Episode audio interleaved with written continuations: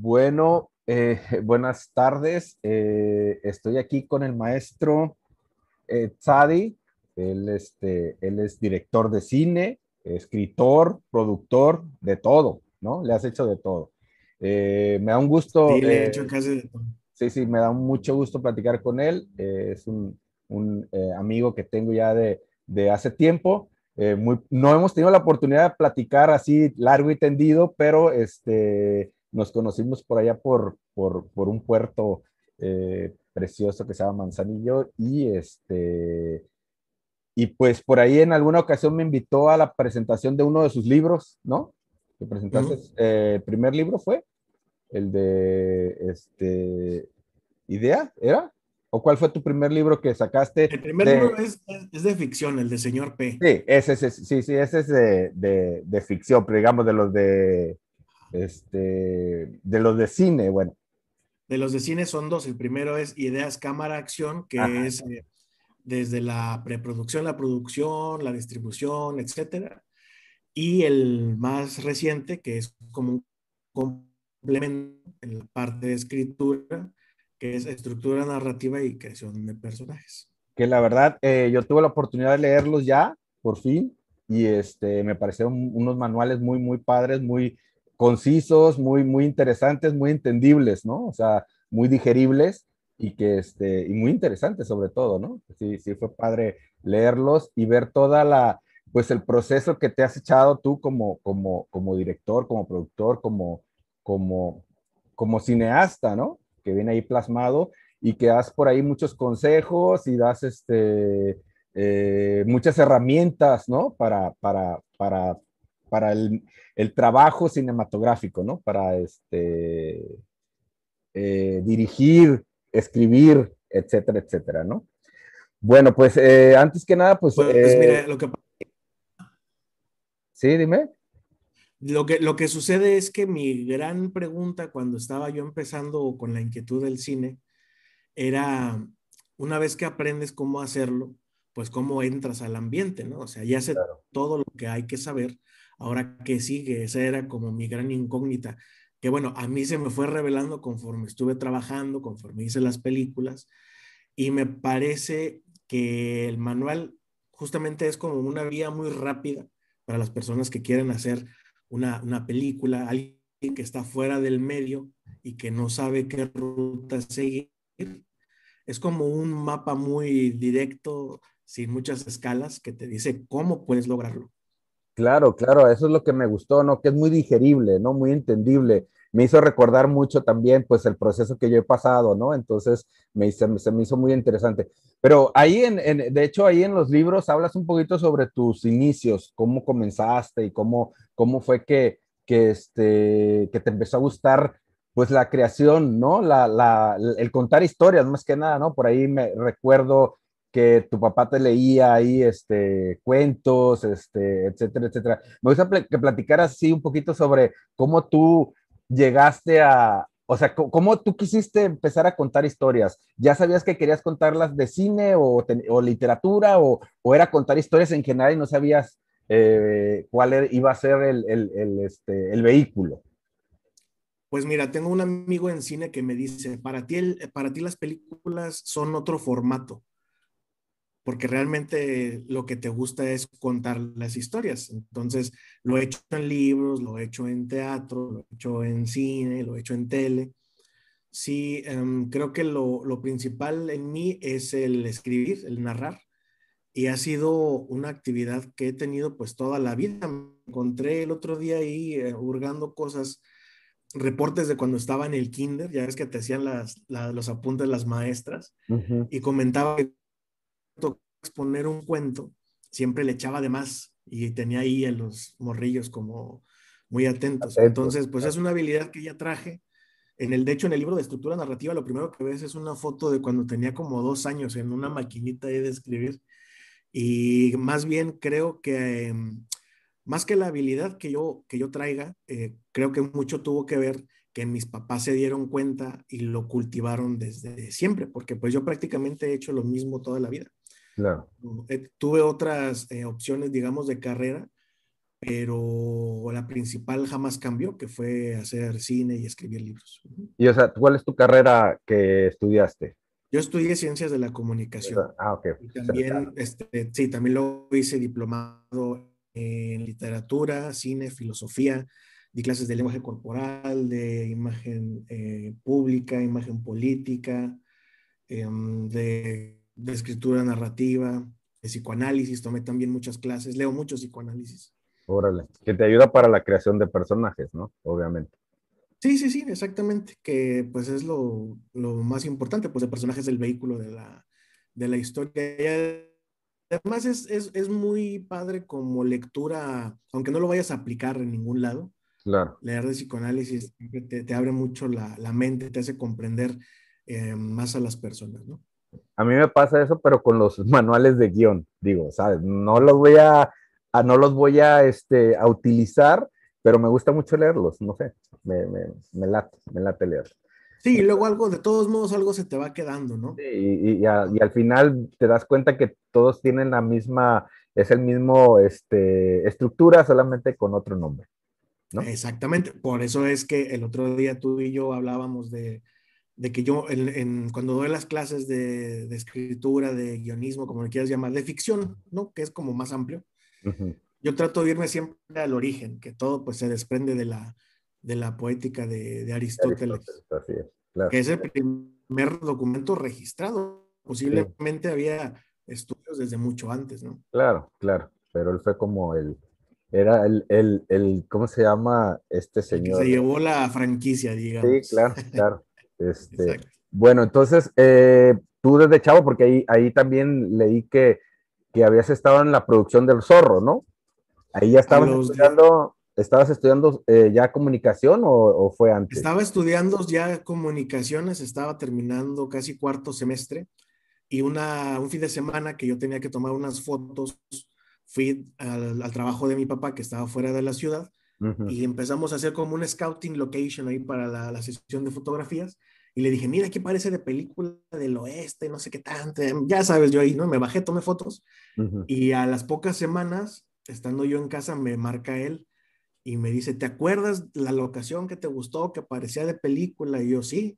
Ah, bueno, pues acaban de venir este, dos productores y justamente ahí quieren hacer este, parte de una película. Y ya, pues fue lo del zorro y ya fue una entrevista. Salí yo el, un viernes, salí de clases el sábado fui a la entrevista y ya el lunes estaba trabajando. Entonces me salí de la escuela y me aventé ahí ocho meses en, en la Órale, producción. Qué chido. Regresé y pues ya re, retomé la, la, escuela. La escuela. Que ya no fue lo mismo, ¿verdad? Pero. Sí, claro, obviamente ya la experiencia te da otra perspectiva, ¿no? Sí, no, y, y además sabes que yo desde muy pequeño andaba siempre buscando. Yo eh, siempre era el más chico en los, en los talleres. En el primer taller, bueno, en el taller de producción y cine que tomé, que fue la verdad bastante bueno, yo tenía 14, 15 años y el que me seguía pues ya tenía como treinta y tantos. Entonces, eh, pues siempre me desesperaba mucho en la escuela cuando tenía que llegar, ¿no? Llegas tú ya sabiendo, queriendo hacer cosas, llegas a la materia de medios y me acuerdo que tuve una bronca ahí porque querían que, que durante todo un mes lo dedicáramos a puro PowerPoint. Claro. Entonces, pues si vas acelerado, te desesperas mucho. Y luego más, si, si, interrumpes la escuela para trabajar en lo que te gusta y vuelves, pues se te hace eterno salir, ¿no? Sí es complicado. Sí, sí, algo. Y este, entonces ya de ahí terminaste la carrera y, y dijiste, ya ahora sí me dedico al, al cine, ¿no? Sí, terminé la carrera, estuve haciendo ahí obras de teatro, estuve dando cursos del lenguaje corporal. ¿Tú hacías las obras, las dirigías o participabas como actor? Las escribía, las producía y las dirigía. Sí, de hecho, por ahí en tu libro hablas de que alguna vez tuviste, hiciste una obra de teatro cuando, cuando eras muy pequeño, ¿no? Pues sí, lo primero que tengo por ahí escrito es un sketch que se trataba de, de unas chicas que bajaban de peso, una comedia. Eran un par de hojitas, pero, pero claro. me, acuerdo, me, acuerdo, perfecto que yo me puse a escribirlo solo y a dirigir sin saber qué era dirigir a los nueve años. Órale. Entonces ya cuando me tocó hacer obras de teatro en la escuela, eran concurso. En, en marzo había, había concursos y bueno, la mayoría de las veces gané pero pues también en marzo mis calificaciones bajaban conforme el premio subía. Pero en mi casa ya sabían porque pues era lo que realmente me, me, interesaba.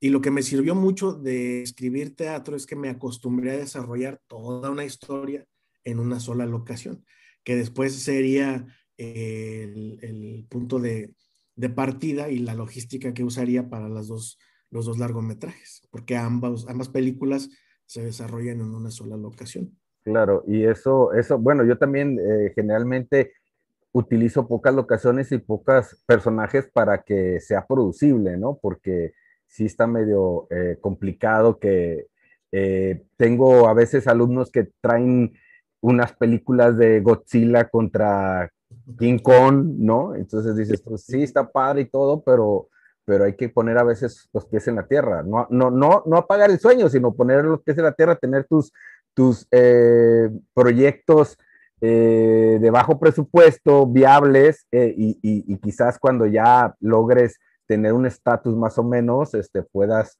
intentar todavía volver a ser King Kong contra Godzilla. No, ya sabes que, que tener, entre menos recursos pones, más creatividad utilizas. Claro, le buscas ahí. A mí eso es algo que me gusta mucho. Tal vez si tuviera ahorita el dinero para hacer una gran producción, eh, posiblemente volvería a hacer algo de una sola locación, a lo mejor ya con otro, con otro tipo de cámara más sofisticada o algo así. Pero mm, creo que las películas que utilizan los recursos básicos narrativos son las, las, las mejores, son las que a mí me gustan más. Claro, claro. Bueno, entonces eh, volviste a la escuela, saliste, dirigiste ahí obras de teatro. Y, volví a la escuela, me peleé con todo mundo porque andaba yo muy acelerado. Este... ¿Por qué? ¿Por qué estabas acelerado? ¿Qué, qué pensabas? ¿Qué, ¿Qué, qué, rollo? ¿Tenía algo que ver con, con, con la industria? Porque me tocó un equipo de trabajo en el Zorro muy bueno, buenísimo. Ya conforme fui trabajando con, con, más personas, me di cuenta de que ese equipo era bastante productivo. Entonces, eh, te um, obliga a cambiar de chip y a trabajar mucho y te, te acostumbra a un nivel de estrés muy fuerte, ¿no? Yo traté, ya había estado trabajando en otros proyectos, pero pues El Zorro es, fue una producción de Hollywood pues grande, entonces no había estado yo en contacto con, con un equipo tan grande. Hubo cosas que me sorprendieron, por ejemplo, había trabajado para, de asistente para cortometrajes de chavos de, del CCC y así. Claro. Y recuerdo que era difícil porque, pues, una actitud, la verdad, muy difícil con ellos, eran personas muy difíciles. Entonces yo decía, bueno, si estos son del CCC y están estudiando, es complicado trabajar con ellos, ya me imagino con los, los, los, los que vienen de, de, Estados Unidos, ¿no? Y oh, sorpresa, completamente al revés. Me llamó la atención americanos era más fácil trabajar en equipo. Y ahí no, o sea, ahí sí, quien tenga una buena idea se toma en cuenta, no importa el rango que tengas, es una dinámica bien diferente. Entonces te cambia el chip a no ser tan competitivo, sino trabajar más en equipo, te acostumbra a muchísima presión, a, a, a una productividad más fuerte, entonces te acelera demasiado, pero demasiado. Entonces vuelves a la escuela y pues la verdad es que en el, en el salón siempre vas al ritmo del más lento en la mayoría de las clases, ¿no? En el que repiten, el que no entendió, el que no hizo caso. Entonces, a mí eso me, me, me, provocó que me desesperaba mucho en clases. Entonces, era pues como tener a alguien ahí muy, muy difícil de, de no sé cómo explicarlo. Um, era así, muy, muy, muy, desesperado, vaya. Claro. Quería ir a mil y en la escuela vas a, a dos, ¿no? Sí, claro. Y, y, bueno, pues ni modo, ni modo, lo volvería a hacer de todos modos. Claro. Aprendí, obviamente aprendes más trabajando que, que, en la escuela, ¿no? No por eso no hay que estudiar, porque claro. se, nota, se nota el que estudia y el que no estudia. Claro. Pero pues, si combinas ambas, pues bueno, tienes mucha ventaja, ¿no? Oye, y este, bueno, entonces ya terminaste ya de estudiar por fin y, y, y decidiste hacer tu, tu, primera peli o antes hiciste algunos cortos o cómo estuvo el, el proceso? No, no, no, en cuantito salí de la escuela, eh, estaba escribiendo dos guiones, uno terminó siendo el libro, el de Señor P, y luego se me ocurrió el de Yo quiero a Eva, que era en una sola locación. Señor P, si, para hacer Señor P película es muy complicado porque tiene muchos más elementos. Y no, inmediatamente, o sea, me, puse a, producir. Estaba yo en Guadalajara, yo era el nuevo en Guadalajara, no conocía a nadie. Me tocó hacer reuniones, conocer gente. Eh, ya con el tiempo vi quién sí valía la pena y quién no. Pues así sucede, ¿no? Así conoces a las personas en el medio. Y pues ya me aventé, lo hice, hice un plan de rodaje de nueve días para la película. Que yo me acuerdo que pues yo por ser el nuevo todos me decían así como medio incrédulos, ¿no? No va a poder. Pues era el nuevo. Sí, claro. Era el nuevo, entonces, pero pues yo ya me conocía, dije, ay, claro que lo hago. Y sí, se hizo nueve días sin ninguna bronca, ¿cómo ves? Pero fue inmediatamente saliendo de la, de la universidad. Yo creo que sí, y ya, y una vez que haces tu primer largo, para esto yo ya había hecho unos cortos y ya había estado en festivales. Em, no me era ajeno el mundo de los festivales. Sin embargo, noté una diferencia enorme de cuando vas con un corto a cuando vas con una película. El trato de toda la gente del festival, de la prensa, de todo mundo es bien distinto. Claro. Ya digamos como que te toman, te toman como más en serio, vaya. Con el, cortometraje tú tienes que estar como buscando, ¿no? Quien te escuche, quien te vea, bla, bla, bla. Y la película es al revés, te, te atrae gente. ¿Esa película en qué festivales estuvo? Estuvo en el primer fiesta de cine mexicano en Guadalajara, en Cineforo, pero ahí todavía no era competencia. ¿Mande? ¿De Manuel Villaseñor ese festival es de él? Sí, con Manuel y con Frank, pero esa primera edición solamente fue muestra, no fue competencia. Okay. Estuve, yo al siguiente que fue competencia, pero fui de, jurado, no fui con proyecto. Okay. Estuve en la videoteca del Festival de Guadalajara, fue selección oficial en el, en el octavo Festival de Cine de Acapulco. Ok. Ese está, estaba muy padre porque como metía mucho la mano Televisa, había muy buena prensa. Sí, de hecho vi algún, vi alguna entrevista que te hicieron en Televisa. En esa sí, sí, sí, ese, ese festival me gustó mucho porque se concentraba todo en un solo hotel. Por ejemplo, uno muy grande como el de Guadalajara, pues hay tantas sedes y eventos al mismo tiempo que no sabes ni para dónde ir. Y acá como todo era muy concentrado en el mismo lugar, todo el mundo interactuaba. Eso estuvo muy padre. Sí, que eso es lo más interesante de los festivales, la verdad. Ir a ver las películas e interactuar con otras personas que tienen los mismos gustos que tú, ¿no? Sí, sí, sí. Bueno, eh, eh, ir, a, ir a industria, yo pienso que es como lo, lo más importante, ¿no? La parte de industria, este, donde haya barra libre es donde están todos. Claro, ahí es donde hacen todos los negocios que nunca llegan a ningún lado. Pues no sé, bueno, cuando, recién llegas yo creo que es distinto a cuando ya lo, lo, entiendes, ¿no? O sea, tal vez yo en el primer festival pues sí quería como hablar con todo mundo y ver qué onda. Ya después vas viendo quién es quién, te encuentras gente en los mismos festivales que en un festival dice que es actor, en otro festival dice que es productor, ¿no? Entonces dices, no, pues este cuate, ¿qué onda, no? Empiezas como a seleccionar y, ves que realmente los que van a hacer negocios serios, pues van nada más a industria temprano. Y, si van a la fiesta una hora, ¿no? Pero pues, bueno, para no hablar de más, así es como uno tiene que... A mí así también me gusta manejarme, solamente me acerco a los festivales o al mundo del cine cuando tengo un, proyecto, o sea, cuando tengo que ir a trabajar. Claro. Voy, trabajo y termino y lo más que pueda sacarle eso es. Pero ya como que de ir de, curioso a estas alturas, no mucho. Sí, es algo complicado. Y entonces, mm. eh, después de ¿Mm? después de esto, de esta película que siguió. Bueno, con esta película estuve como, me, trajo varias invitaciones un par de años.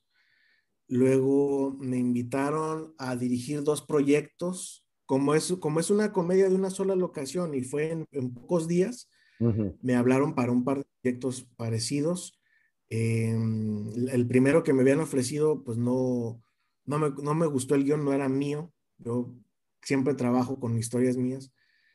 Y luego en el, en el otro proyecto, em, pues para no entrar en detalles, hicimos ensayos, pero no se llevó a cabo. Yo al final no me, no me convencí de hacerlo, pero a esas alturas de los ensayos yo ya traía eh, un pequeño equipo, un postproductor y un camarógrafo que traía su, su propio equipo, etcétera. Y cuando yo decido, ¿sabes qué? No le voy a entrar. Si quieren, entrenle ustedes. No, pues estamos contigo. Entonces me acuerdo que estos cuates pues se agüitaron, ¿no? De que ching, ya nos quedamos sin película. Y les digo, pero pues mejor hagamos una nosotros, pues aquí estamos, ¿no? Entonces, ¿pero qué vamos a hacer? Denme dos semanas. Y fue cuando escribí el guion de Raquel, okay. que es mi segunda película. Entonces, ya la segunda película fue muchísimo más fácil de hacer porque la primera película se vuelve tu tarjeta de presentación.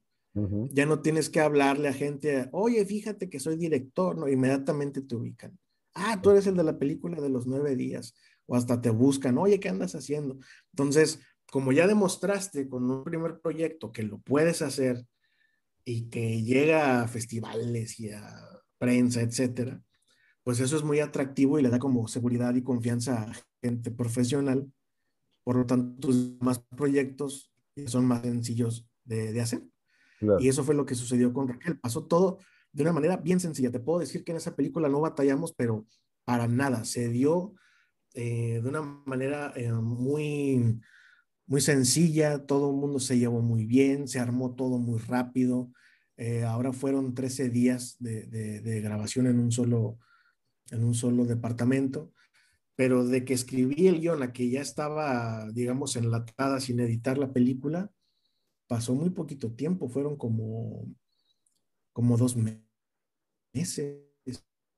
O sea, fue súper, súper rápido. Pues, bien, qué padre. Y esa, esa, tu segunda peli, y, y de ahí eh, tuviste esos trabajos, este, seguiste... Mm, pero antes quería preguntarte algo, se me andaba yendo el rollo. ¿Por qué, por eh, tú como director no, no, digo, no, no, no te late eh, o un guion que no sea tuyo? Te digo por esto, porque yo siempre que, que, se acerca a mí un director, yo, no, yo solo soy guionista, y siempre que se acerca un director conmigo, siempre me, me dice, o yo le digo, aquí tengo este guion.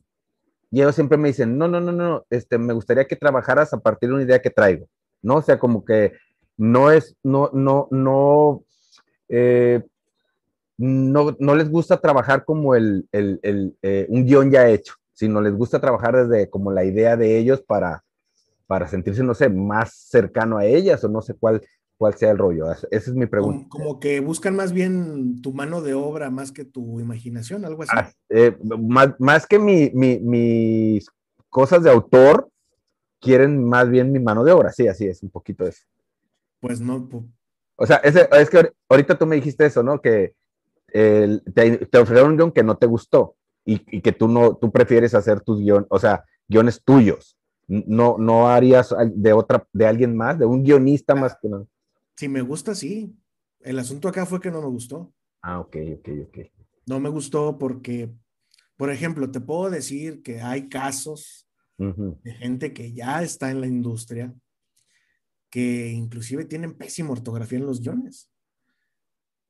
Entonces, una vez en el segundo proyecto, bueno, de hecho es una constante, se repite más de lo que la gente piensa. ¿eh? Sí, sí, sí. Entonces me dice el cuate, este, el productor oye, ¿cómo ves el guion? Ah, lo leí, se lo regresé pues con un montón de, correcciones, nada más de ortografía. Y le digo, ¿qué onda? No, pues es que el guion es solamente una guía. Le dije, no, no, no, no, no, no. Y esto te lo puede decir cualquier actor profesional. Tiene que estar bien escrito porque es la forma, es el material del actor. Claro. Y los actores están totalmente de acuerdo conmigo. Yo estoy muy acostumbrado a trabajar con los actores por el teatro. Antes de traer las luces, las cámaras, la prensa, lo que tú quieras, yo primero me siento con los actores a leer el guion, a trabajarlo, a responderles dudas, eh, hacer improvisaciones, a trabajar con ellos. Y, ellos, su material es completamente el texto. Entonces, para ellos una coma sí importa mucho, un punto sí importa mucho, una acotación importa mucho. ¿Sí? Y es lo que creo que ahí radica muchas veces el error de algunos o de muchos cineastas. eh, no, tomar, no darle la importancia al guion y no entender que el, el detalle del guion es un pasillo bien importante para los logros del actor. Claro. Sí, sí, sí, yo. Ah, claro. Y aparte, eh, te, resta puntos con el crew. Si alguien lee un guion tuyo que tenga falta de ortografía, que, esté, tenga mala sintaxis, ya desde ahí la gente deja de, verte como, como un líder, ¿no? No sé. Pues sí, o sea, un dedazo, cualquier guion va a tener dedazo. Claro, claro. pero. También, sobre todo, tú sabes que cuando estás leyendo mucho el guion, generalmente se te van cosas obvias, ¿no? Pero cuando dejas de, un tiempo ahí, lo vuelves a revisar, vuelven a salir esas, esos errorcillos de dedo, de, una coma o de un acento, pero cuando es una constante en todo el guion, ahí sí es como problemático, ¿no? Sí, o sea, te estoy hablando de guiones donde no hay una página que no tenga mínimo 10, 15 errores. O sea, eso es un actor profesional. ¿Qué onda, no? Con este pedo. O sea, no se ve profesional. Bueno, pero eso, en, eso es en cuanto al, formato. A la técnica, al formato, la gramática y la ortografía, pero también a veces las ideas, o sea, claro. Yo tengo una idea muy clara del tipo de carrera que quiero tener, el tipo de historias que yo quiero llevar a cabo. Y si de pronto veo un guion, pues que a lo mejor el humor está medio corrientón, pues no lo agarro, ¿no? No que tenga yo nada en contra de eso. Hay películas ficheras muy divertidas, hay que ver de todo. Claro. Pero no es, pero mira, ahí te va. Yo creo que esta es la mejor respuesta. Lleva tanto tiempo, esfuerzo, dedicación y sobre todo tiempo de tu vida a hacer una película, que por lo menos tienes que elegir una que te convenza. Claro. A no ser que haya un buen billete de por medio y que digas, bueno, pues, ¿no? Claro, claro. Y es otro rollo. A lo mejor si agarras uno que puedes medio mejorar o a ver, puedo colaborar con el guionista, ¿cómo ves? Así, y asado. Y, lo compensas con dinero, pero, pero en un plan más de autor, pues no, le veo yo el caso eh, eh, a entregarte un proyecto que no te gusta, que no tiene que ver contigo, ¿no? Pienso que vamos por ahí. Y también que no siempre, si trabajas con un guion ajeno, no siempre puedes cambiarlo antes de, la filmación. Hay escritores que, bueno, te piden que sea al pie de la letra, o puede haber broncas, los porcentajes de, autoría o coautoría, entonces, pues que esté totalmente en tu control, te permite inclusive cambiar toda una escena o hasta anularla. Claro. ¿No? Claro. Eso, tiene más que ver con, con, el control y el estilo, entonces, yo creo. No puedo hablar yo por otra persona. Claro, yo en lo personal, eh, como guionista, yo no tengo problema con que se quite una, una escena, con que se muevan los diálogos, siempre y cuando sea para mejorar la historia, ¿sabes? Estoy consciente yo que, que como guionista, te voy a repetir, que la chamba del director, pues es, es como convertir todo eso que todavía es un poco literatura, hacerlo en imágenes y hay cosas eh, que no se pueden convertir. Entonces, eh, ahí está el director como para saber cómo se va a contar la historia y que si, por ejemplo, quitas una escena, no va a afectar la historia o si va a afectar la historia, eso lo tiene que saber él. Entonces, si lo hace, no hay pedo, es, es este, responsabilidad en ese momento del director, pero lo único que exijo es que esos, esas decisiones que se toman tan abruptas a veces repercutan en el bien de la historia, ¿sabes? Me ha tocado estar con, directores que han quitado escenas que yo he escrito y que no ha pasado nada, o sea, que, que no está, que las escenas estaban de más, ¿no? Y que han favorecido el ritmo de, la historia. Pero me, ha, pero me ha tocado otras historias que por que el director tener control en la autoría de, la historia hace, hace cambios que eh, pues no, no aportan ni ayudan en nada a la historia, ¿no? Pero bueno, eso, eso suele pasar. Y este, bueno, pues entonces. También está el contraste de la gente como tú. Hay escritores que, sí. no quieren que les mueva nada. Con el contrato de que no se mueve ni una coma, güey. Pues yo soy muy práctico. Entonces, pues no, ese, ese tipo de trabajo, pues no, no va a menos que te digo, haya feria de por medio. Claro, como siempre, ¿no? Con dinero bailas, a huevo.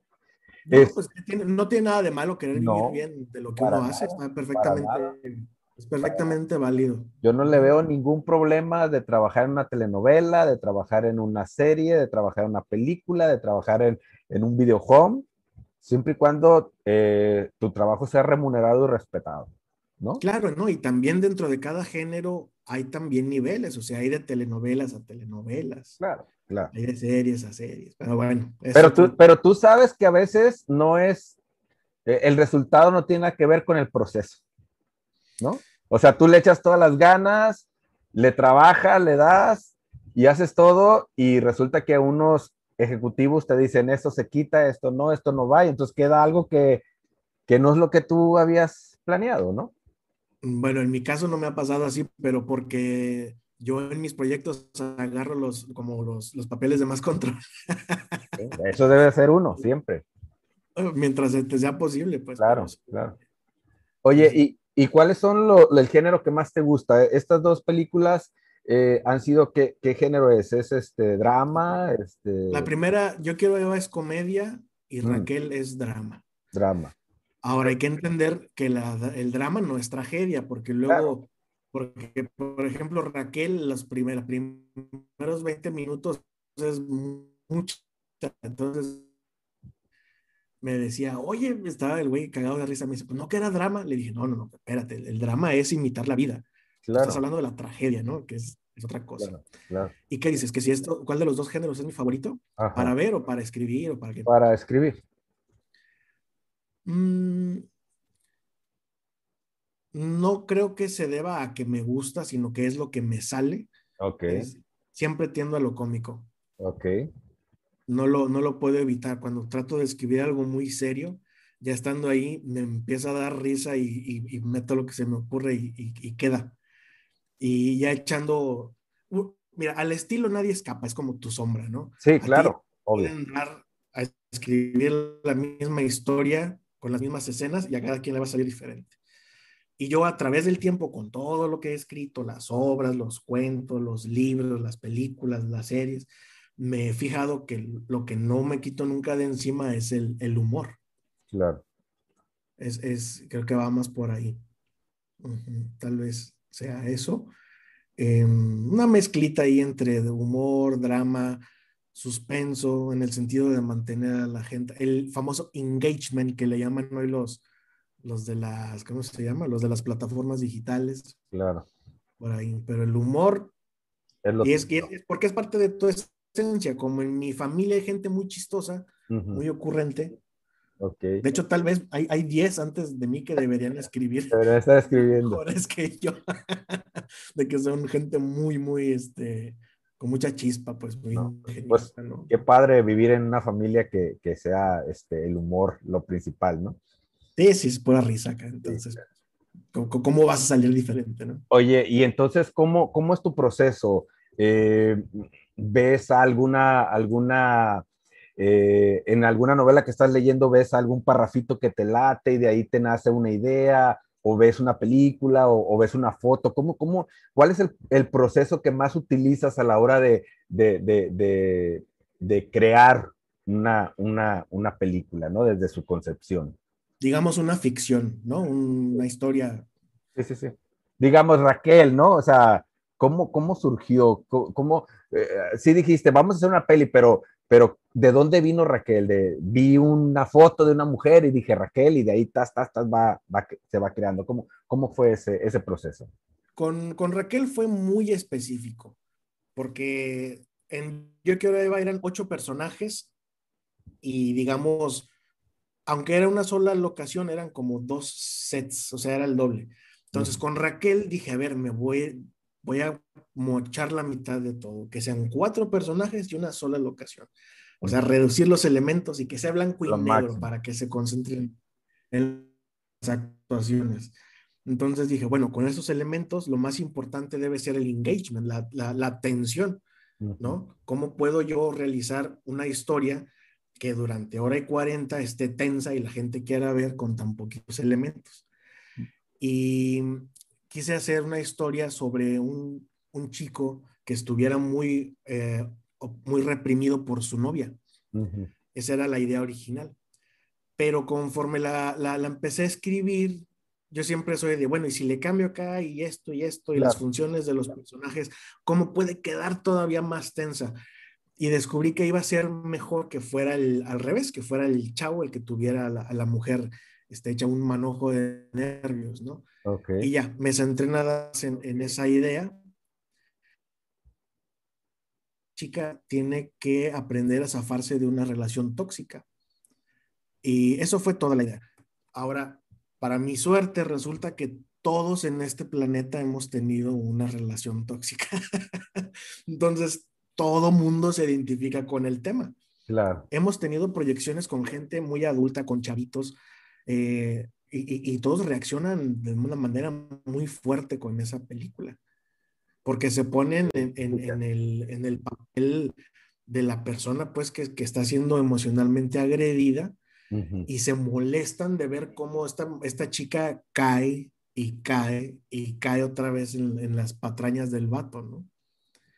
Y, bueno, me, pareció una, una muy buena idea que, pudiera durar, o sea, eso puede durar hasta una telenovela entera o hasta una saga, ¿no? El esperar a que esta chica reaccione.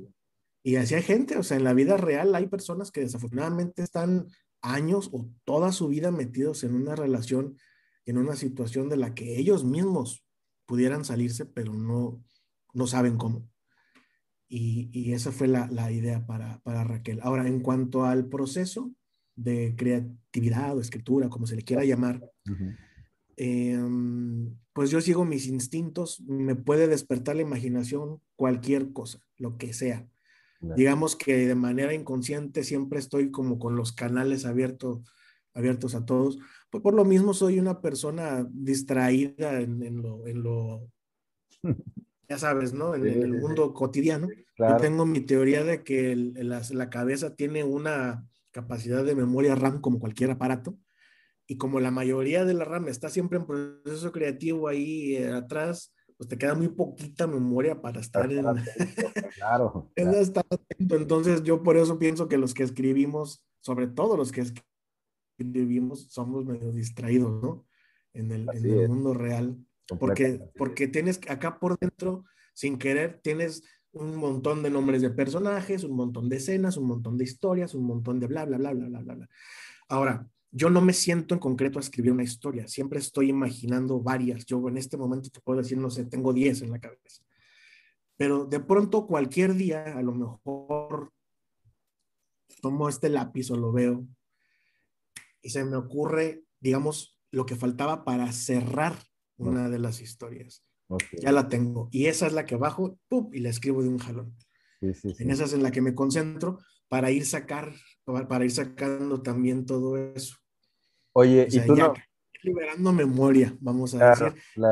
Y, lo que, y también lo que voy haciendo es cuando hago muchos apuntes sobre los sobre los personajes. Pero una vez que ya todo ese material, le doy una leída, lo hago a un lado y me pongo directamente lo que vaya saliendo. Confío mucho en, en el inconsciente. Sí, ¿y tú no eres de los que anotan libretitas y esas cosas? Sí, sí anoto, últimamente ya no tanto, porque también al paso del tiempo me di cuenta de que muchas de las cosas no las termino usando. Así es. Y además, nada más te llenas de papeles. Nada más te llenas de papeles. Y de libretas. Y de libretas. Y como, y como la mente nunca deja de trabajar, y entre más aprendes y vas haciendo, pues digamos, te, te vuelves mejor, es la verdad te va gustando más lo, que, lo de ahorita que lo de hace cinco años. Entonces yo ahorita ya mejor lo que hago es mundo digital, yo en el teléfono escribo y ya de ahí se me va a, toda la, a todos los aparatos para después consultarlo. Así es. Pero ya, ya no hago tantísimos apuntes como antes. Lo que sí hago cuando no estoy, ah, siempre a diario escribo, llevo, llevo un diario desde, bueno, desde que tenía seis años me encontré que tengo varios, varias temporadas en que lo, lo, lo hacía. Pero ya de fijo tengo uno desde el 2008. Entonces, por lo menos tengo esa práctica de escribir en una página en un día. Y me, me, ha ayudado mucho a sintetizar y a, escribir enunciados muy largos, porque tienes que sintetizar todo el día en una página, ¿no? Es un muy buen ejercicio para quien quiera escribir. Fíjate que yo, em, yo hago lo mismo, pero a, diferencia es de que eh, eh, siento yo psicológicamente me hago, eh, me, me, hago pensar yo mismo que estoy tirando la paja, ¿sabes? Eso que hago en la mañana de escribir lo que sea, cualquier tontería, lo que soñé, lo que estoy viviendo, es como para tirar toda la paja. Entonces ya cuando ya termino me siento liberado y me pongo ya como a buscar y a tratar de escribir algo ya más en, en serio, más este, para trabajo o algo. Fíjate que a mí me pasa al revés. Ah, mira. Yo como que primero hago ese trabajo de, de quitarme lo que... La paja y, y, baja. y hasta que, exacto, entonces ya bajo lo, lo que considero necesario. Claro. Y siempre al final trato de quitar lo que, lo que no necesito. No importa, o sea, sí, no importa lo que sea. Trato de que cada escena tenga una función. Claro. Sí, porque es bien difícil. Cuando yo, cuando, cuando yo me doy cuenta de que ya está listo el guion, es cuando reviso y veo que no se le puede quitar ninguna escena. Porque entonces ya no se entiende otra cosa. ¿Qué es lo más difícil? todo, Ajá, que es lo más difícil de un guionista es eh, quitar las escenas, ¿no? Porque tú escribes todo y crees que todo ahí tiene que estar y, y, tienes que sacrificar, ¿no? A veces, para quien de, que yo no, yo no soy tan aprensivo y se, y se lo he hecho en, culpa de dos cosas. Número uno, que como ya he escrito un, un libro de ficción que pues está relativamente largo, son 224 páginas. Señor P, ¿no? El señor P, es más complejo escribir un libro que un guion. Realmente el guion es, es muy sintetizado. Claro, claro. una vez que haces un libro, hacer el guion es más sencillo en el sentido de que necesitas menos. Y también la otra cosa que me hace no ser tan aprensivo con las escenas para poder borrarlas es que como yo mismo produzco, claro. también lo llego a ver en números, ¿no? Claro, claro. esta escena a lo mejor, si la quito, me ahorro tanto. Claro, y, no, te y no perjudica la historia. En Raquel, por ejemplo, hubo un solo cambio así significativo. Había, e, era todo una locación y la única, el único exterior que había era una casa de campo con alberca. Y en la escena llegaban, hacían ahí su relajo y estos cuates se metían en un cuartito y echaban pasión ya teníamos pues todo listo realmente, o sea, ya, y un día, uno o dos días antes, digo, a ver, pero realmente lo único que necesito es que se reconcilien. Entonces, a ver, sacamos cuentas, es lo mismo que echen pasión en la fiesta de la alberca, a que ella pase por el cuarto y este la agarre de los pelos, ¿no? Y la convenza. Entonces, hablé con todos y saben que se cancela. ¿Por qué? Los actores bien preocupados. ¿Por qué? ¿Qué pasó? No es necesario. Es más rápido así, nos va a tomar menos tiempo, vamos a poder concentrarnos en otras escenas más importantes.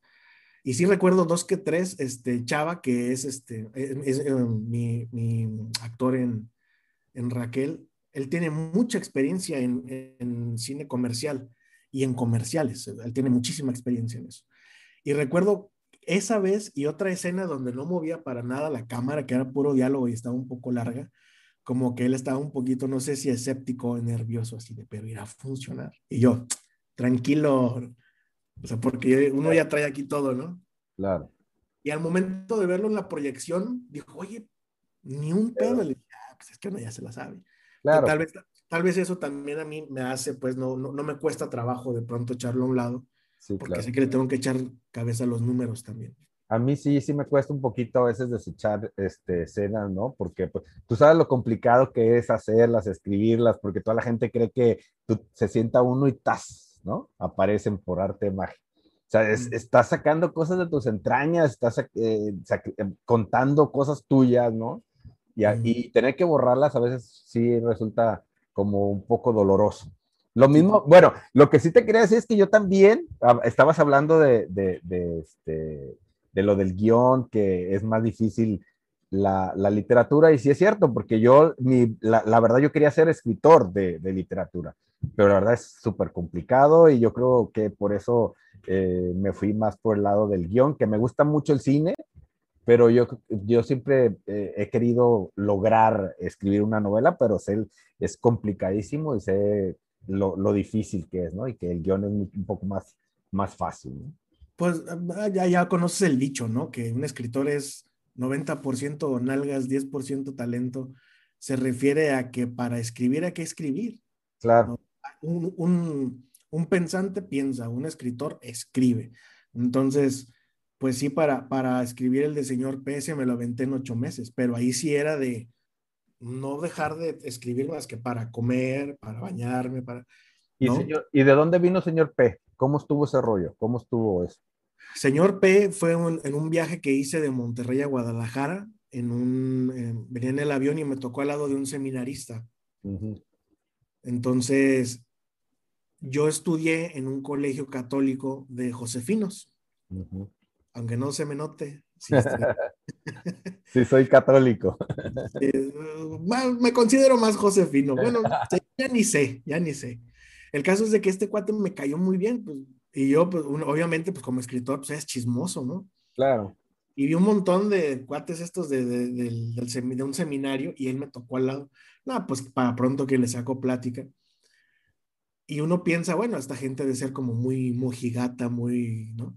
Y no, resulta que este cuate al revés, se metió al seminario porque era un desmadre en su vida. Se metía lo que se hallaba, o sea, ya sabes, de drogas, andaba en el desmadre, con una chava, con otra, bla, bla, bla, en su casa no sabían qué hacer. Y en un retiro que, que lo mandaron a fuerza, este cuate, pues no que, no que recibió el llamado de Dios, sino que dijo, sintió una paz que, no, entendí. Y el cuate se metió al seminario y mira, dice que de ahí para adelante, feliz de la vida. Y eh, yo como ya traía la, la, idea del Señor, me pasó lo que te conté ahorita de lo del lápiz, que ves un elemento que te termina de cuadrar la historia. El señor P, los dos chavos, Oscar y Roy, que son los protagonistas, pues eran chicos normales, y fue cuando se me ocurrió hacer los seminaristas que cerró todo el pedo. Dije, ahí está, era lo que faltaba. No, pues muchas gracias. Yo creo que ese cuate ni, ni se imagina, el seminarista. Entonces, bajando del avión, pedí unas hojas ahí a los de internet, no me acuerdo en qué diablos viajé, y escribiendo ahí, hasta que llegué a la casa y directo a escribir toda la, la escaleta de los, de los capítulos y dije, ya estoy. Y a partir del día siguiente, a escribir hasta que lo acabé. Súper bien. Y oye, ¿y ese, ese libro lo tienes en Amazon? Ese libro está en Amazon y en. Aquí lo tengo en físico. Pero está. Los, los tres están disponibles en Amazon y en. Yo tengo Ándale, esos dos están en Amazon y en Google Play, en ah, digital. Pues, eh, ahí voy a poner el, el, el link para quien esté interesado. Y Ahorita hablamos más de eso. Y el señor P está también ahí y, para, y en iTunes, la tienda de, de, de Apple. Y en físico tal vez van a estar en Gonville y Gandhi, pero más adelante. Ya teníamos el contrato con ellos, pero cayó lo de la pandemia y pues entonces yo me esperé, dije, pues, ¿para qué meto ahorita libros? Oye, ¿Y al señor P no, no, has intentado este, pasarlo a película? De hecho, primero hice el guion. Primero lo escribí como guion. pero no te... ¿eh? Pero no te ha llamado de... sí, sí me ha llamado la atención. Y de hecho tengo también ahí los borradores ya para, en caso de que pudiera ser serie. Bueno, nada más hay que ver quién le puede meter la ¿no? Porque ese sí, como lleva efectos visuales y eso. Claro no me aventaría a hacer lo que se vea muy chafa, no, no tiene caso. Preferiría que se quede en, en, en libro. papel. Sí, claro. Sí, ok. vamos viendo. Vamos viendo. Ha, tenido muy buena respuesta, ¿eh? También, te digo, es un libro de 224 páginas y ha pasado algo bien curioso que muchos de los lectores del señor P, a pesar de que es comedia erótica, pero no de mal gusto, eh, muchos de los lectores son chavillos, fíjate, como de 10 años. Luego me he vuelto a te lo juro, me he vuelto a encontrar con, con, con gente, oye, que yo fui a tu presentación y los papás sorprendidos, mi hijo no, no quiere leer nada de la escuela, dice, pero el señor Pelo leyó en dos días, en tres días. Ah, yo, ¿en Me ha pasado mucho, sí, sí, sí, sí. Y yo les digo, ¿y ustedes saben de qué se trata el libro? Así como de que... digo, yo no sé si se lo soltaré a alguien de 10 años. Te digo, no, no está corriente la comedia ni nada, pero sí es como muy sugestiva. Pero bueno, a lo mejor porque tiene, como es muy cómico. Ok, sí. Y, y este libro en específico lo escribí para mis conocidos que no leen. ¿Qué quiere decir esto? Traté de que en cada página les quedaran ganas de darle la vuelta que sigue, que sigue, que sigue. Órale. ¿Cómo de, hecho, que, de hecho, hablas en un momento dado en uno de los manuales que sobre eso, ¿no? Cómo escribiste eh, señor P y esa eh, que era muy ágil también de, de, digerir, de leer, ¿no? De, y de querer más, ¿no? Sí, sí, sí, porque bueno, hay que, hay que tratar de entender al grueso del público, ¿no? Claro. Mm, no, tal vez no, no, no es tan sencillo llegarle a veces a la, masa, contrario a lo que mucha gente piense. Sobre todo en las escuelas de cine, como que te enseñan más a hacerlo para un público más selecto, ¿no? Pero bueno, repito, hay que ver de todo y hay que darle tu reconocimiento a todo. Una película, aunque a ti no te guste, tienes que reconocer que es el trabajo de alguien, así que... Claro. Claro. Y, que... además, otra cosa bien interesante, es cierto que no puedes hacer algo que le guste a todos, pero tampoco puedes hacer algo que no le guste a nadie. Claro, siempre va a haber alguien ahí. Claro, cuando tú sacas algo, una, un libro, una serie, una película, solito haya su público. Y esa es una parte bien, bien, bien, padre.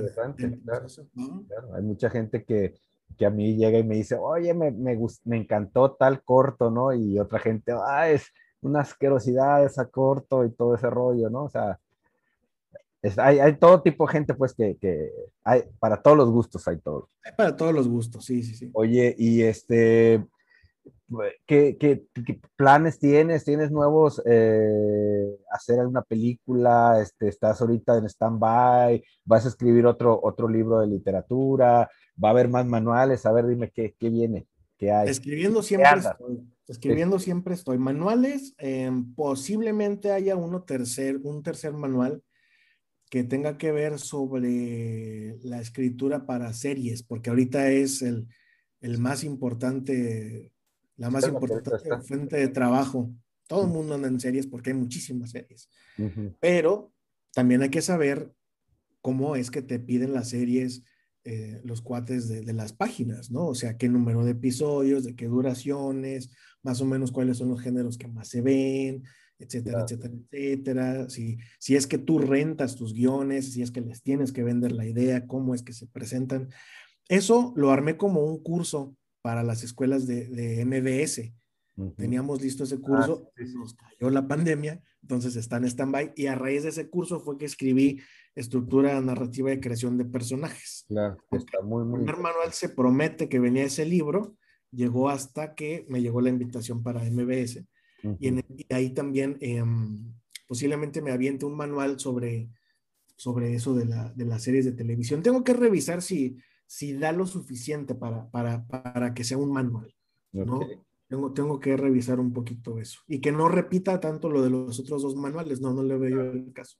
Claro. Y, que, sí son muy, muy, muy interesantes y a mí me gustaron mucho y, y, son muy, muy accesibles. Eso es lo que me gustó más, ¿no? Que entendibles y que son muy, este, eh, pues que se ven, se, se, se, se entienden súper bien. ¿Sabes? Sí, mira, yo me acuerdo que en el diplomado que te conté de literatura, cine y filosofía, uh un cuate súper elevado, que pues obviamente nombres no dices, pero un hombre llegó y nos habló y nos dijo, él es chingada. Y yo dije, bueno, se acabó la clase y dije, yo no entendí ni madres. Entonces fui con mis compañeros, ¿entendieron? y todos, todos nos reímos, nadie le dijo nada, nadie se atrevió como a enfrentarlo. Pero muchas veces que sepas no quiere decir que seas bueno enseñando. Así es. Y ese era el caso de él. Entonces, si yo le voy a enseñar a alguien, pues primero que sea la verdad. ¿no? Yo aquí sí te doy datos de cómo es. Sí, de lo que hiciste tú y todo. Sí, que sea, que sea la ruta que a mí me, me funcionó. Son ejemplos tuyos. claro, sí, claro. O sea, si lo, en, cuando presenté el libro ese de, de, ideas en el Festival de Tequila, me dicen, ¿y qué consejo le das a los chicos que quieren hacer su carrera? Y les digo, pues que compren el libro. Todos se rieron porque dijeron, este nos quiere vender el libro. Les dije, no, es que sí es cierto. Si yo fuera una, alguien nuevo, que, alguien que está empezando, y veo ese manual, yo lo compro. Claro. Porque si sigues esas instrucciones, vas a llegar a, te vas a meter al, mundo del cine. Claro, vas a simplificar muchos pasos y procesos, ¿no? Claro, y además te, te, te, quita mucha basura, muchos mitos, o sea, no necesitas que te busque un estudio, que te respalde un representante, tener mil followers en tu canal de YouTube. No es, no es necesario. Solo necesitas una cosa, hacer la película. Terminar la película. Sí que, es, lo, único, es lo básico. Que ese fue uno de mis, mis errores que cometí, que siempre quise hacer algo ya que, ya que, había, ya que aprendiera, ¿no? Y debí de haber o sea, debí de haber estudiado y, trabajado al mismo tiempo para que cuando ya terminara, pues ya supiera más, ¿no? Porque terminé de aprender y, tuve que volver a aprender, ¿sabes? Trabajando. En, este, entonces fue algo complicado, debía de haber hecho las dos cosas, estar estudiando y estar haciendo cosas, estar haciendo pues cortos para echar a perder, porque saliendo me puse a echar a perder cosas, ¿no? Que, que pude haber ya echado a perder desde antes, ¿no? Entonces, este, pues así, es, como, te sucede. O sea, yo también la, la primera película, eh, ahorita a estas instancias, pues la haría muy diferente, ¿no? O sea, me ahorraría un montón de cosas. Claro. Corajes de dinero, de lo que tú quieras. Pero así vas aprendiendo bastante. Te digo, y, cada caso, pues es diferente. A mí, yo pienso que lo que me cambió muchísimo fue haber estado en el, en el, en el zorro. Claro, no. Ya estando con la gente que está más acá. Nivel profesional. y que, exacto, y que te mides con ellos y que ves que, que, no estás nada mal, pues, o sea, te da como mucha confianza, ¿no?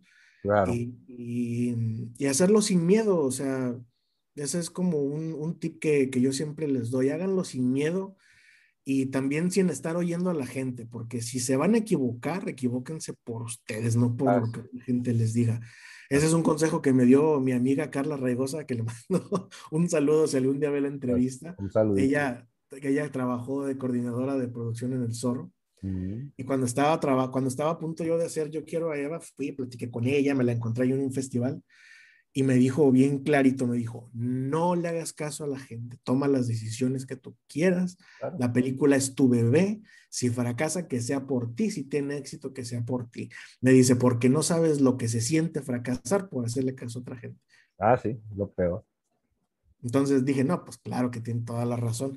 Entonces, pues todo lo, mira, lo, lo que te hace salir de la cama, de tu casa, de la comodidad de tu familia, si va a ser una película, pues por lo menos trata de que lo disfrutes, ¿no? Sí. No lo padezcas, disfrútalo. Completamente. Y, y solita las cosas se van dando. Porque luego muchos como que se complican al, ya no saben ni por qué, ¿no? Yo he visto que hay cortometrajes que los complican tanto o les terminan metiendo tanto billete que dices, oye, tantito así se vuelve una película, pues mejor haz una película. Claro o no te compliques tanto, o sea, no tiene por qué ser difícil. Sí, sí, sí. Pero también creo que muchas veces les falta eh, que se avientan sin tener lo básico. Conozco un cuate que consiguió un inversionista, le tumbó 90 mil pesos, se los acabó, que fue como un adelantito, estando él y un asistente nada más. Y cuando se acabó los 90 mil pesos no tenía ni, ni el guion terminado. Wow. ¿Por qué? Porque rentó oficina muy mona, compró la iMac más nueva, puso un salón de juntas. Entonces, pues no, no puedes hacer eso si no tienes ni, ni siquiera el guion terminado. Claro. ¿No? Claro. Entonces, tienes que ser muy ordenado, tienes que verlo en números, tienes que ser realista y comprender que no tienes por qué padecer el proyecto. Sí, sí, sí, completamente. Ya me puse muy profundo, ¿no? No, sí, es que es la verdad, ¿no? Es la verdad. Y fíjate que eso es lo que hace mucha raza, ¿sabes? Lo primero que le cae este, es para comprar una compu, para, o sea, para hacer todo la faramaya de que ya estás en el, en el medio, ¿no? a rentar la red y la eh, ¿no? Ajá, sentir que ya estás en el medio y todo el pedo, y al final lo más importante es tener un súper buen guion, eh, tener las ganas de hacer las cosas, de contar con un crew que confíe en ti, ¿no? Y que esté contigo y, eh, y hacer las cosas, como tú dices hacerlas, que es el, paso más, este, más fuerte y más, más eh, eh, importante que nos, y que nos cuesta más trabajo dar, ¿no? Pues es que todo se reduce en esta vida, lo que haces y lo que no haces. Y mira, si me permites, justamente vamos a hablar de la Biblia. De la, de la Biblia, de la, a ver, dime, acción. Oye, ¿qué página, ¿qué página es para yo también? Página 20, página 20. No, a ver, yo te oigo. Te voy a leer, yo creo que de lo más importante a ver. que dice, además de aprender lo importante y olvidar lo mundano, hay que decir que el cineasta debe contar con los siguientes requisitos, que son cuatro nada más, y en este orden. Número uno, los recursos. Número dos, el carácter. Número tres, el talento. Fíjate, talento hasta el número tres. Y número cuatro, la suerte.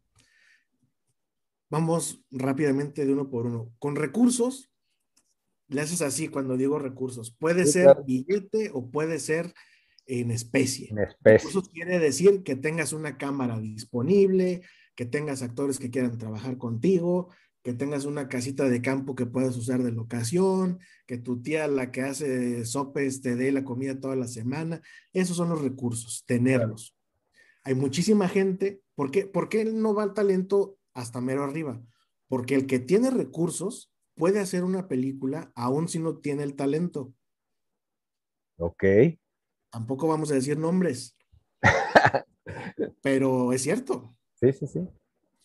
Número dos, el carácter. Dice, conozco mucha gente que quiere hacer películas, sin embargo, casi nadie se atreve a hacer ni siquiera un cortometraje. A veces es el, miedo. Hay gente que está listísima para hacer una película, pero no lo sabe. Piensa que le hace falta algo, piensa que le hace falta un millón de, de pesos, piensa que le hace falta este, un actor famoso, piensa que le hace falta que lo conozcan más, y realmente esa persona tal vez esté perfectamente ya capacitada. Pero la decisión que te da el carácter de me aviento a hacerlo o no es lo que marca la diferencia. Okay. si tienes recursos, si tienes carácter, puedes hacer una película. Ahí vas a la mitad. ¿Eh? Ahí vamos a la mitad. Sí, aún si no tienes talento. Claro. Talento, pues es esta capacidad natural que cada quien tiene. Todos tenemos talento para algo. El que no me lo cree, pues que vea a Billy Elliot, ¿no? Y le queda clarísimo que todos tenemos un talento. Es ese 10% que todos necesitamos, ¿no? Todos tenemos. Sí, sí, sí, exactamente. Mm, pero si juntas los tres, los recursos, el carácter, en el carácter también va el saber mandar, ¿no? O sea que, ¿por qué? Porque todo el mundo te va a venir a dar ideas. Yo en la primera película me acuerdo que estaba explicándole al fotógrafo y al de locaciones una escena y la asistente de arte, o sea, imagínate, se mete y me quita la palabra y empieza a hablar. Es que yo pienso que aquí y aquí y aquí. Era una chavita nueva. Todos los demás, sobre todo su jefa, la de arte, se le quedaron viendo así de. Claro. Que, que hablara. Y dijo la morra, es que así y así, porque leí el guion y el personaje, dándome una clase, ¿no? Y así, y así, y así, y así, y así. Entonces yo creo que es mejor que lo hagamos de ese modo. Y todos se quedan así, ay, cabrón. Y voltean a verme y le digo, o no, y me sigo, ¿no? pues ya con eso le quedó claro. Pero eso es el saber decidir y manejar también a la gente. sí, porque, bueno, que tú, pero tú sí estás abierto a que alguien te diga, oye, a que te den una idea, pero, pero acá, ¿no? O sea, oiga. De modos, yo también si estoy trabajando para alguien, pues se lo digo aparte, ¿no? Claro, de, ah, puedo hablar con usted y ya, oiga, me es parece. parte de ser profesional. Después la de arte me pidió disculpas, le dije, no, no hay ningún problema. Y después yo hablé con la chica y le dije, mira, así no es como se aborda, ya le expliqué, ay, discúlpame, no, no pasa nada. Le dije, pero no siempre te va a tocar un director buena onda. Claro, te van a correr, cabrón. los, directores de buena onda pues, no tienen mucha fama. Entonces digo, no, o sea, así no es. El hacerlo de cierto modo es lo que marca la diferencia entre ser profesional y no serlo. Claro. Pero bueno. Y al final, lo último que debe tener aquí, según nuestro librito, es la suerte. No la suerte de manera romántica, de que, ay, a ver si me va bien, Diosito, que le vaya bien a mi película. No. La suerte quiere decir que hay elementos que te van a ayudar que tú no controlas. Por ejemplo, yo voy de invitado, cosa que me sucedió. Yo terminé en el Festival de Acapulco con Yo Quiero a Eva, porque fui de colado a otro festival que desde el género del terror, el director no quiso ir, quedaba un lugar disponible, eran mis cuates, yo andaba ese día echándome ahí un café con ellos. Ay, no quiere decir, vamos, fui. Y esa noche conocí al director de programación de, la, de, Acapulco y él fue el que me invitó. Eso es la suerte. Ok. A eso me refiero, a las coincidencias. Claro, claro. Y ya, es todo. Y que en este medio hay muchas, ¿eh? Sí, exactamente, pero tienes que andar ahí. Sí. Yo ya no sé, hombre, yo ya lo dejo así como al destino. Yo ya no me clavo tanto como al principio de, querer controlarlo todo, pues no puedes. No, no, no. El trabajo es hacerlo, presentarlo, eh, le echas la bendición y vámonos a lo que sigue. Perfecto. ¿Cómo ves? No, pues está perfecto. Oye, pues eh, muchas gracias. Eh, fue una charla este, muy, muy interesante. Eh, espero que acá por fuera nos veamos y platiquemos, sigamos platicando sobre esto. Luego nos echamos otra para abordar también el otro libro, ¿no? Que es como ah, más amplio. ¿Cómo ves? Pues sí, pues aquí están, aquí están tus dos libros, manuales, los recomiendo, están muy interesantes. Este, están ahí en Amazon, ¿no? Amazon, Google. Google. iTunes. Y está señor P, que también ahí lo vamos a checar. Y este, pues sí, te, te, agradezco mucho y te felicito mucho por, por estos libros, porque sí, muy pocos manuales mexicanos hay, ¿no? Y que, y que hablen tan, tan de, de, de, la verdad, ¿no? O sea, de, hablo de que, de que estuviste ahí, pues que tienes, como dicen, los pelos en la mano, ¿no? Entonces, este, para decir las cosas, ¿no? Me ha, tocado estas, ir a en festivales, te invitan a masterclass, ¿no? Con, ya sabes, los nombres más rimbombantes de la industria. Entonces me tocó con uno de los directores acá, digo, sin decir nombres, pero pues nada más hay tres, ¿no? Como que con uno de esos. Entonces era un grupo muy reducido los que estábamos de invitados y estaban hablando que la realidad, que sí, la cámara es una ficción o una realidad inventada, cosas muy jaladas de los pelos que pues conmigo no van, yo soy como más práctico y más aterrizado.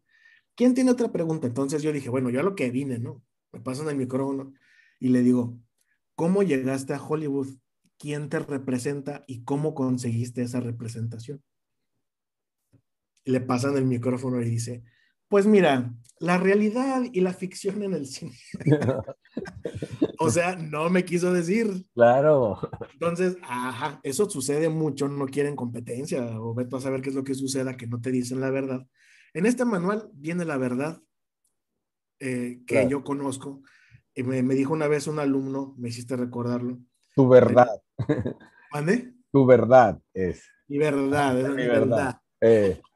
No, entonces me dice este cuate, se, sacó mucho de onda porque les habían hecho un ciclo de conferencias de cine y terminando la mía me dice, oye, la tuya fue muy distinta. Le digo, ¿por qué? Me dice, porque tú sí nos dijiste cómo, sí nos dices dónde, con quién, datos, cómo son los festivales, o sea, es como muy real.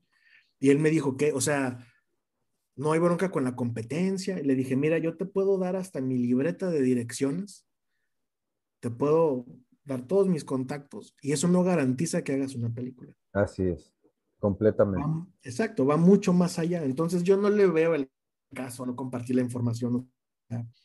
Claro, no, pues súper bien, porque mm, cuando uno está empezando, no sabes lo, lo, lo importante que es, ¿no? Eh, eh, obtener información que, a la que no estamos eh, este, acostumbrados, ¿no? O sea, eh, y que nos eh, hagan el camino más corto, ¿no? O sea, yo creo que esa es de las cosas más valiosas cuando, cuando estás tú empezando, que, que alguien te dé esas pistas, ¿no? Que, que puedan por lo menos eh, hacerte brincar dos, tres pasos, ¿no? Sí, mira, sobre todo para las personas que quieren estudiar cine, también luego me preguntan, oye, ¿qué escuela me recomiendas? Puedes ser el peor estudiante en la mejor escuela o el mejor estudiante en la peor escuela. Claro. Lo que tú tienes que revisar es los maestros que te vayan a dar clases, que sea gente que se ha estado en el medio. Así es. Que sean películas chiquitas, pero que sepan de qué es, lo que hablan. Claro. Porque me, me, he fijado que en muchísimas escuelas o clases o cursos de cine, realmente los que las imparten, pues es gente que lee revistas de cine, libros, Así y es. entonces realmente te están capacitando para ser crítico de cine, Claro. no cineasta. Claro. Entonces, está perfecto, pero muchas veces está muy camuflajeado. Entonces, pasa lo que decimos ahorita, sale un alumno muy sabiondo, muy sabelo todo eh, en, en cine, pero si le dices, a ver, ¿a dónde voy a hacer esto? ¿Dónde la distribución? ¿Dónde rento? ¿Dónde bla, bla, bla? Sabe. Eso es lo que marca la diferencia. Claro. Y por eso existe el manual. Claro. Ahí está. Ya dijimos, está en Amazon y en qué otra? En Amazon, Google Play y iTunes. Así es. Y próximamente en físico en México. Ah, mira. Eh, bueno, Ed, de verdad te, te, agradezco mucho esta charla. Este, disfruté mucho tus, tus libros, te, están muy padres. Y pues va a haber otra, ¿no? Ah, Va a haber otra charla, nos ponemos de acuerdo y platicamos sobre tu otro libro. Y este, pues hay que hacer cine, hay que hacer más cine, ¿no? Ah, perfecto, pues un saludo, muchas gracias por, por, por el tiempo de la entrevista y nos veremos. una- un abrazote y ya ahorita que termine la pandemia, nos vamos a ir a echar un cafecito y a empezar a planear algo por ahí, ¿no? Ya estamos. Órale, pues. Te mando un abrazo y gracias y gracias a todos. Espero que les guste esta entrevista.